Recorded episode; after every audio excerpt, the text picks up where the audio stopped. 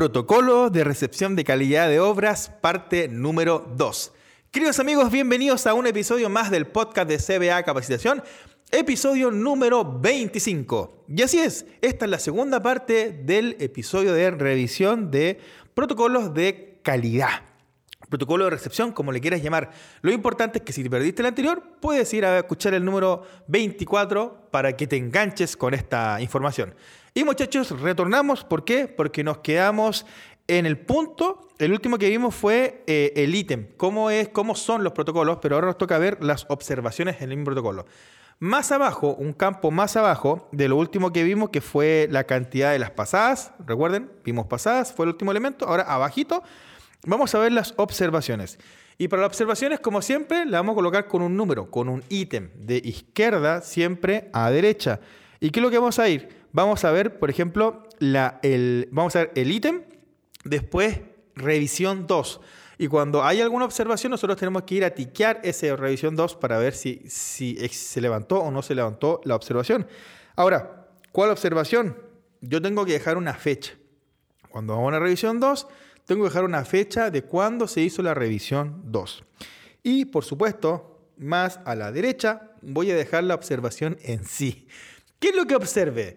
Eh, estaba, los fierros cabezales no correspondían, el fierro de malla no correspondía, el traslapo no correspondía. Todas las observaciones que yo haya dejado notar las puedo hacer. Porque arriba yo coloco una X nomás, una X o un visto bueno, en base a E o no el cabezal. Pero si yo dejo una X arriba, abajo tengo que dejar o escribir por qué dejé esa X.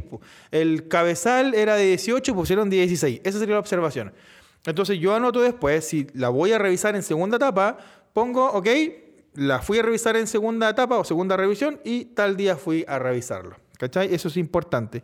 Eh, después de esa versión o segunda versión, tenemos la documentación solicitada, una línea más abajo, documentación solicitada.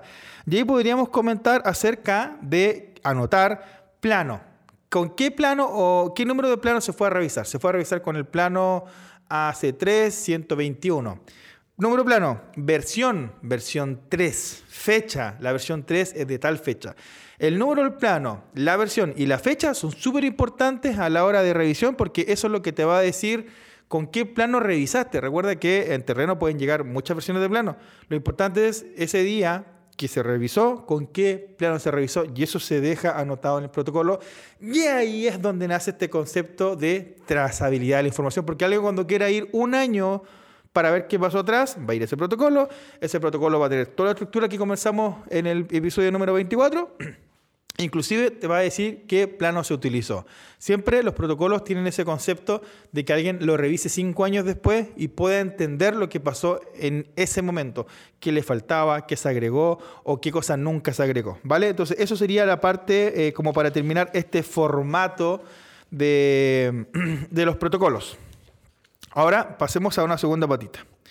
No, perdón, me falta una patita, la parte de abajo. Me falta un campo, tiene que dejar un campo para las firmas. ¿Firma de quién? Firma de la constructora y firma de la inspección del protocolo. Ahora, ¿cuáles son los protocolos más usados en el sector? Por ejemplo, si tú te quieres hacer tu propio protocolo. Bueno, te empiezo a nombrar alguno de ellos. Primer protocolo, protocolo de entrega de terreno. Tiene que existir un protocolo para que vean en qué condiciones estaba el terreno, tenía luz, no tenía luz, había una casa, no había una casa, había que mucha maleza, había un árbol, eh, ese árbol quizá era protegido. Entonces todo eso tiene que estar dentro de un protocolo o un acta de recepción. Protocolo de excavaciones. Tiene que existir un protocolo de excavaciones. De hecho, los protocolos tienen mucha relación con los reports, ¿ya? Porque hay que sacar mucho material y tiene que haber un protocolo de recepción de las excavaciones. ¿Qué es lo que se revisa? La cota, lo primero, la estabilidad del terreno, el material. Entonces, hay muchas cosas que se pueden revisar en los protocolos de excavaciones que tú puedes hacer. Protocolos de rellenos compactados. Otro típico protocolo donde esto se va haciendo por capa y tiene que existir un, protocolo, pues el protocolo que diga, ok, listo, el material corresponde, el granular corresponde, eh, el, mojado del material o la humectación corresponde, el CBR corresponde, el procto corresponde, eh, la compactación, las capas, si dice que a 20 centímetros corresponde, entonces todo eso es parte de un checklist. Protocolos de moldaje, los típicos también ocupados para eh, muros, para pilares, para losas y vigas, protocolos de enfierradura, mismo concepto, para muros, pilares, losas y vigas y protocolos de hormigones, muros, pilares, losas y vigas. Entonces, todos esos protocolos, hasta aquí, lo que he nombrado, tú los deberías tener, porque esos son los típicos protocolos que uno ocupa en obra. Ojo, en el episodio pasado te di la papita para que tú te hagas un protocolo de enfierradura de muros y pilares. Te lo describí completo, es solamente sentarse a, a anotar lo que dije. Eh, protocolos de pilas de socalzado. Para la gente que hace edificios, también hay protocolos de pilas de socalzado porque los protocolos se miden ahí en moldaje, en la enfierradura, los hormigones, se miden las cotas, se miden las profundidades, ¿cierto? Se mide el, sello abajo, a qué cota llega el bulbo. Entonces, todo ese tipo de cosas se miden. Protocolo a losa potenzado. Potenzado es algo, es como otra línea de losas. Entonces, potenzado tiene su propio protocolo.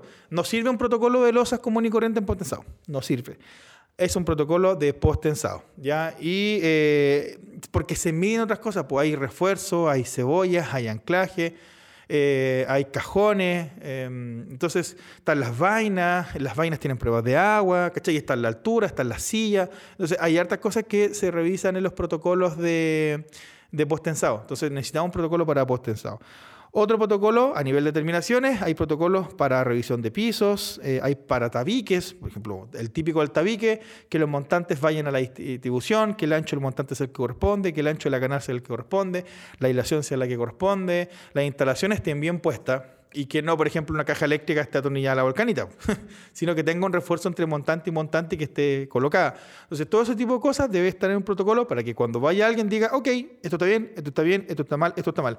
Y los protocolos son mágicos. ¿Por qué? Porque no hay que ser un genio para ocupar un protocolo.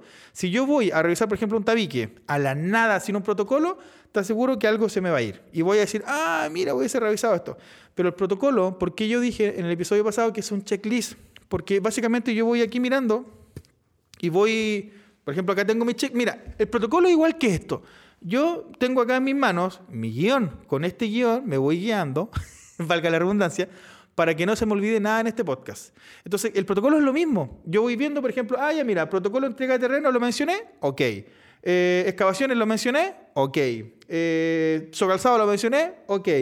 Eh, improvisación, ¿lo mencioné? No, no lo mencioné. X, es el mismo concepto. ¿Listo? Sigamos entonces. De hecho, sigo con el mismo protocolo de impermeabilización. Hoy en día es importantísimo el tema de la impermeabilización en losas, en terrazas y en baños.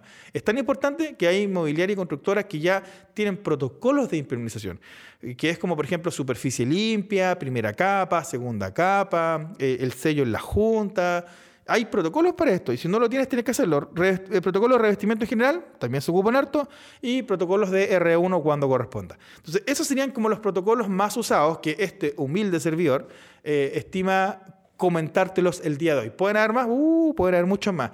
Si tú conoces más, anda a nuestro canal de YouTube, dejan un comentario, suscríbete y, por supuesto, eh, menciónanos cuáles, eh, cuáles para ti protocolos son importantes. Y si alguien de pasadita tiene algún protocolo que quiera compartir con nosotros, bueno, recuerden que está la biblioteca del constructor de CBA Capacitación, www.cbacapacitación.cl. Entras ahí y dice Biblioteca del Constructor.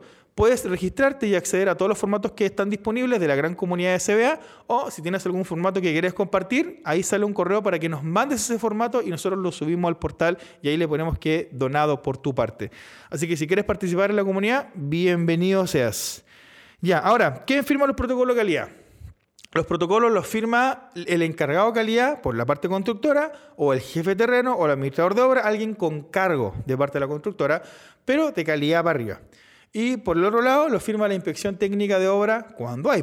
Si no hay, sería autocontrol el concepto. ¿Listo? Ahora, ¿qué pasa si eh, quedan observaciones? ¿Qué pasa si en el protocolo quedan observaciones? Y, nadie lo quiere firmar. Digamos que había que cambiar unos fierros, no los cambiaron, hormigonaron igual, a lo porfiado. ¿Qué pasa ahí? No pasa nada. Si eres hito, no te pongáis a pelear. Si eres constructora, no te pongáis a pelear con el hito. ¿Por qué motivo? Porque la cosa es súper simple. Usted no lo sacó, yo lo dejo anotado en mi protocolo. Por eso cuando hablamos ya cabezal, X. Observación, fierro del 16 en vez del 18. ¿Se sacó? No se sacó. ¿Cómo se cierra el protocolo? Constructora no levanta observación y usted le pone su firma. Pero el punto dice, ¿qué pasa si no lo quieren firmar? Si no lo quieren firmar, nada. Nada. De ahí vamos a conversar con eso. Lo, dejémoslo ahí stand-by. Si no lo firman, no pasa nada. ¿Cómo se registra el protocolo el libro de obra? Aquí viene tu venganza.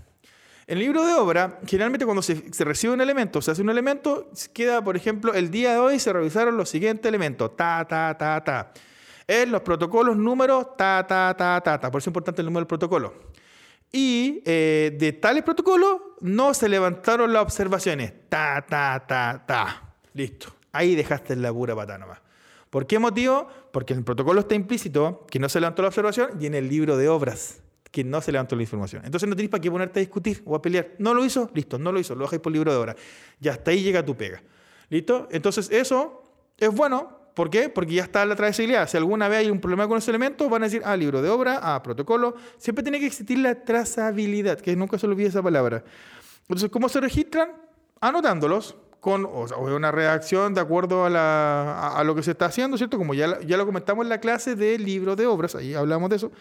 ¿Y cómo se almacenan los protocolos? Los protocolos todos se almacenan en archivadores y se tiene que almacenar una copia digital, porque los protocolos son parte del expediente de la obra. Cuando haga el cierre de obra, usted tiene que entregar los protocolos.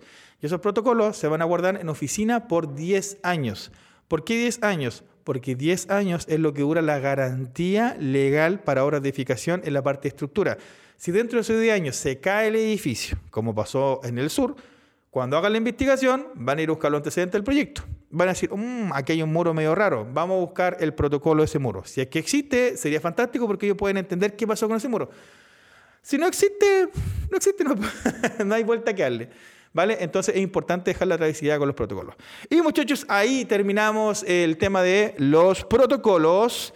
Hablamos de los eh, protocolos de recepción de calidad de una obra de construcción. Espero que les haya gustado, espero que hayan aprendido un montón. Desde ya me voy despidiendo por acá. Nos vemos en el siguiente episodio. Recuerda visitar www.cbacapacitación.cl y enterarte de todos los programas de estudio que tenemos para ti, amigo o amiga constructor. Y bueno, Napo. Eh, a darle, a seguir, a, seguir dándole nomás, a seguir aprendiendo cada día, muchachos. Y nos vemos en el siguiente episodio de ¿CBA en obra? No, ese es el programa. ¿El podcast de CBA? Ahí sí, el podcast de CBA Capacitación auspiciado por CBA en obra, que es lo mismo. Un abrazo.